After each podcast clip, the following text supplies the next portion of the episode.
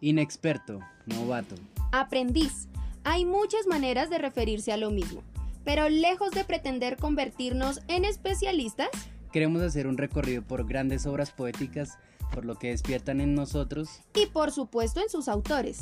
Esto es Poesía, para, inexpertos, como nosotros.